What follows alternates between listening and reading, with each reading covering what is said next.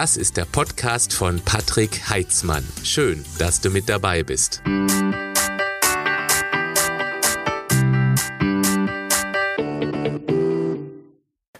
Schneller, weiter. Unsere heutige Leistungsgesellschaft vermittelt uns das Gefühl, dass wir ständig mehr erreichen müssen im Privatleben oder im Job. Viele Menschen stehen ständig unter Strom. Genau das kann auf Dauer gesundheitliche und psychische Konsequenzen haben. Was genau bei übermäßigem Stress in deinem Körper passiert und wie du damit umgehen kannst, das erfährst du jetzt. Stress ist nichts Schlimmes. Millionen Jahre lang war er im Wechsel mit ausgedehnten Ruhephasen absolut überlebensnotwendig. Stress ist eine Reaktion auf sogenannte Stressoren. Früher war das für die schlagartige Aktivierung für Kampf- oder Fluchtmaßnahmen ziemlich wichtig.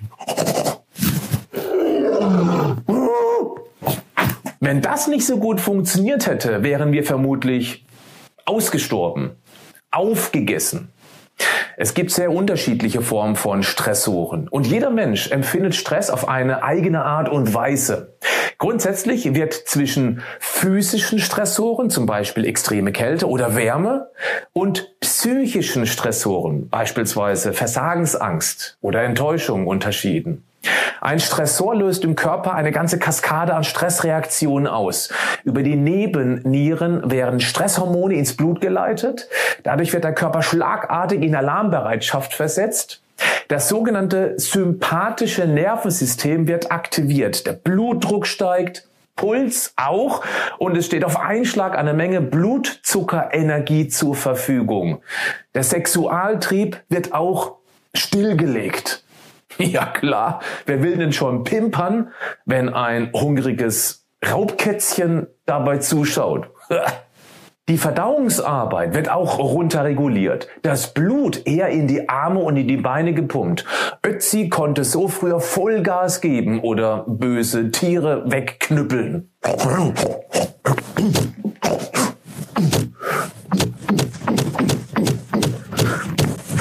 Mit der Bein- oder Armmuskelarbeit wurde der Stress dadurch auch schnell wieder abgebaut. Genau das ist das heutige Problem. Die Stressoren haben sich verändert. Es ist nicht mehr das tierische Futter, das vor uns wegrennt und wir hinterher müssen. Kein Säbelzahnraubkätzchen, das selbst auf Futtersuche ist. Keine Horde von Wilden. Ähm, ja gut, okay, die Arbeitskollegen. Da gibt's sicher auch ein paar böswillige Steinzeitmenschen drunter. Aber die kannst du ja auch nicht einfach gestresst wegknüppeln, weil du dann so recht mächtig Stress mit der Justiz bekommen würdest. Nein, heute stressen uns Termindruck, die ständige Erreichbarkeit, die sich gefühlt immer schneller drehende Welt. Wir hechten den ganzen Entwicklungen hinterher. Alleine diese gigantische Informationsflut. In einer ganz normalen Tageszeitung stehen mehr Informationen als ein Mensch noch im 19. Jahrhundert in seinem ganzen Leben erhalten hatte. Dazu kommen Prüfungsstress, Zeitdruck, der nervige Straßenverkehr, Ärger mit den Kindern und die täglich tausenden Werbebotschaften aus allen möglichen Richtungen. Und wir schauen nebenbei dem Leben der anderen bei Instagram und Facebook zu, was ebenfalls Stress erzeugen kann, wenn wir dort das tolle und gut gelaunte Leben der anderen mit unserem stressigen und dennoch langweilig routinierten Alltag vergleichen. Das macht Druck. Und der erzeugt Mithaltestress. Ja, vielleicht nicht bei dir, aber bei deinen Bekannten. Lass uns mal die Physiologie anschauen. Cortisol spielt eine ganz wichtige Rolle in der Stressachse. Es handelt sich um ein überlebenswichtiges Steroidhormon, das von unseren Nebennierenrinden gebastelt wird. Die Cortisolkonzentration im Blut schwankt abhängig von der Tageszeit. In Stresssituationen sendet die Hirnanhangdrüse Botenstoffe zu den Nebennierenrinden, welche daraufhin Cortisol in unseren Blutkreislauf schickt. Das Cortisol hat unter anderem einen Effekt auf unsere Blutzuckerwerte und den Blutdruck. Ein erhöhter Cortisolspiegel jagt den Blutzucker hoch, damit in der akuten Stressphase mehr Muskel- und Hirnbrennstoff zur Verfügung steht und damit der Botenstoff auch schneller durch den Körper transportiert werden kann, stehen die Gefäße sehr eng und unsere Pumpe gibt auch Gas. Kurzfristig ist das völlig egal. Wer aber Dauerstress hat, der macht zum Beispiel dem Herz-Kreislauf-System mit dem ständig erhöhten Zuckerspiegel, dem Druck auf den Gefäßen und dem Herzen schwer zu schaffen. Es kommt aber noch was dazu. Dein Hirn läuft unter Stress auf Hochtouren. Es muss viel koordinieren und abwägen, reagieren, vorausschauen, planen, Handlungsanweisungen geben. Das braucht Sprit. Es schöpft mächtig aus dem Cortisol-bedingt angezuckertem Blut ab, macht aber noch etwas. Es veranlasst, dass vor allem im Bauchraum ein dickes Extrapaket an Energie abgespeichert wird, falls es mal zu einem Energieengpass kommen sollte. Ja, wie lustig, wo wir uns doch heute rund um die Uhr Kaloriendruck betanken können. Das ist ein Grund, warum bei dauergestressten Menschen der Schnitzelfriedhof immer dicker wird. Ein Gehirnenergiereservelager sozusagen. Es wäre schon mal interessant, ein Cortisol-Tagesprofil machen zu lassen. Geht mit einem Speicheltest über einen Tag mit mehreren Stunden Abstand. Eine gesunde Kurve sieht ungefähr so aus. Morgens hoch, dann stark abfallend. Die evolutionäre Idee dahinter? Morgens hilft Cortisol, Power zu bekommen, richtig wach und frisch zu werden. Wenn die Kurve aber gar keine Kurve mehr ist, sondern ständig auf einem hohen Level, dann laufen die Nebennierenrinden heiß, weil wir unter Dauerstrom arbeiten. Das kann abends dann zum Beispiel Einschlafschwierigkeiten machen. Nix mehr Cortisol. Fertig. Am Ende dauermüde. Wäre schön, wenn es eine ganz einfache Lösung dafür gäbe. Gibt es aber nicht.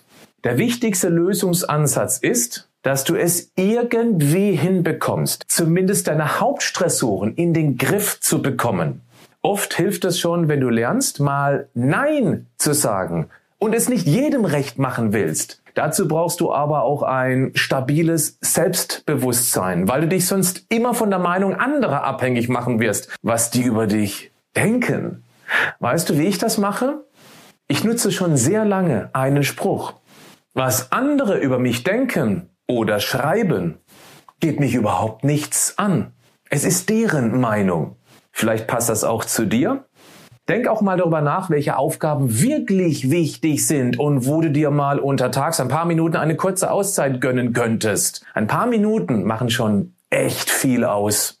Und du ahnst nicht, wie wichtig eine grundlegend gesunde Ernährung ist, um deine Stresstoleranz zu steigern, ihn erträglicher zu machen, belastbarer zu sein, ohne darunter zu leiden. Nur ein ganz einfaches Beispiel. Magnesium ist ganz wichtig, um den Stress herunter zu regulieren. Magnesium verseift dabei, so nennt sich das, und wird bei ständigem Stress zur Mangelware, wenn von außen nichts nachkommt, selbstverständlich. Genau das ist das Problem. Unsere heutigen Nahrungsmittel haben deutlich weniger Magnesium als früher, weil die Böden ausgelutscht sind, weil dort immer schneller, immer mehr Ertrag eingefahren werden muss. Bei vielen kommt es dadurch zu einem problematisch niedrigen Magnesiumspiegel. Deshalb kann es zum Beispiel auch sein, dass wir in Stressphasen zu Schokolade greifen. Denn erstens gibt es schnelle Energie für den grauen Matsch im Dachgeschoss, also sprich den Zucker. Und zweitens, Kakaobohnen haben verhältnismäßig viel Magnesium. Um an den Tagesbedarf an Magnesium ranzukommen, reicht pro Tag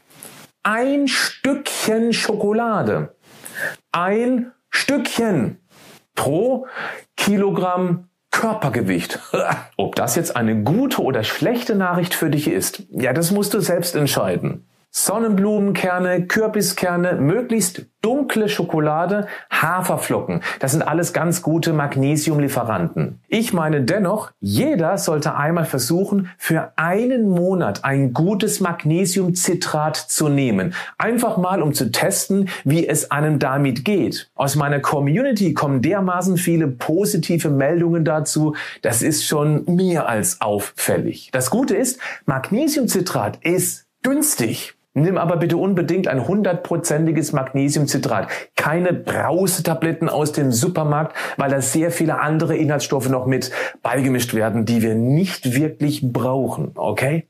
Es gibt noch so viel mehr, was du tun kannst, um den Stresspegel bzw. das Cortisol zu dämpfen. Möglichst wenig aufputschende Getränke wie zu viel Kaffee oder Energy Drinks zum Beispiel. Und Sport hilft auch wahnsinnig gut, Stresshormone abzubauen. Klar, hatte Ötzi ja früher auch gemacht. Hieß halt nicht Sport, hieß Überlebenslaufen. Wichtig ist, dass der Sport nicht zu lange, zu intensiv ist, weil er dann zusätzlichen Stress verursachen kann. Also nicht jede Woche einen Marathon laufen. Okay? Tanzen, Kraftsport, Radfahren, Schwimmen, Gartenarbeit, Ballsportarten, ja auch ein täglicher Spaziergang mit dem Hund oder mit dem Partner oder beiden schraubt Cortisol runter.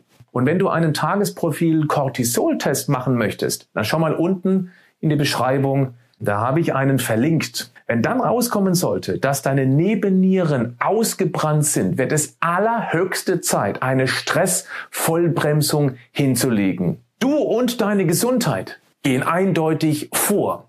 Nur wenn es dir gut geht, kann es den anderen, für die du immer gerade stehst, auch gut gehen. Deshalb hol dir deine Pausen, damit sich deine Nebennieren erholen können. Und achte unbedingt auf eine möglichst gesunde Ernährung. Sonst wird das nichts mehr mit der Stresstoleranz. Und schau auch darauf, dass du genügend Schlaf bekommst, weil sich genau hier dein Körper am besten heilt bzw. sich renoviert.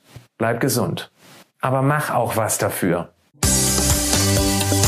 Einen ganz kurzen Moment noch, der könnte sich für dich lohnen. Fast drei Jahrzehnte Erfahrung stecken nicht nur in meinem Podcast, meinen Büchern und meinen Firmenvorträgen, sondern auch komprimiert in meinem kostenlosen Online-Workshop, zu dem ich dich hiermit einladen möchte. In circa 60 Minuten erkläre ich dir, wie einfach gesunde Ernährung sein kann, wenn du dich auf die magischen 47 konzentrierst. Und du erfährst dort auch, warum die Hormone stärker sind als unsere Willenskraft und wie wir uns das zunutze machen können. Ich zeige dir auch eine einzigartige Idee, wie du deinen inneren Schweinehund sozusagen auf die Hundeschule schicken kannst. Und du kannst mir dort auch Fragen stellen, die ich dir dann beantworten werde. Gib einfach webinar-ph.de ein. Webinar-ph für Patrick Heitzmann.de und suche dir einen passenden Termin aus. Du findest die Webadresse auch in den Show Notes. Bleib gesund, aber mach auch was dafür.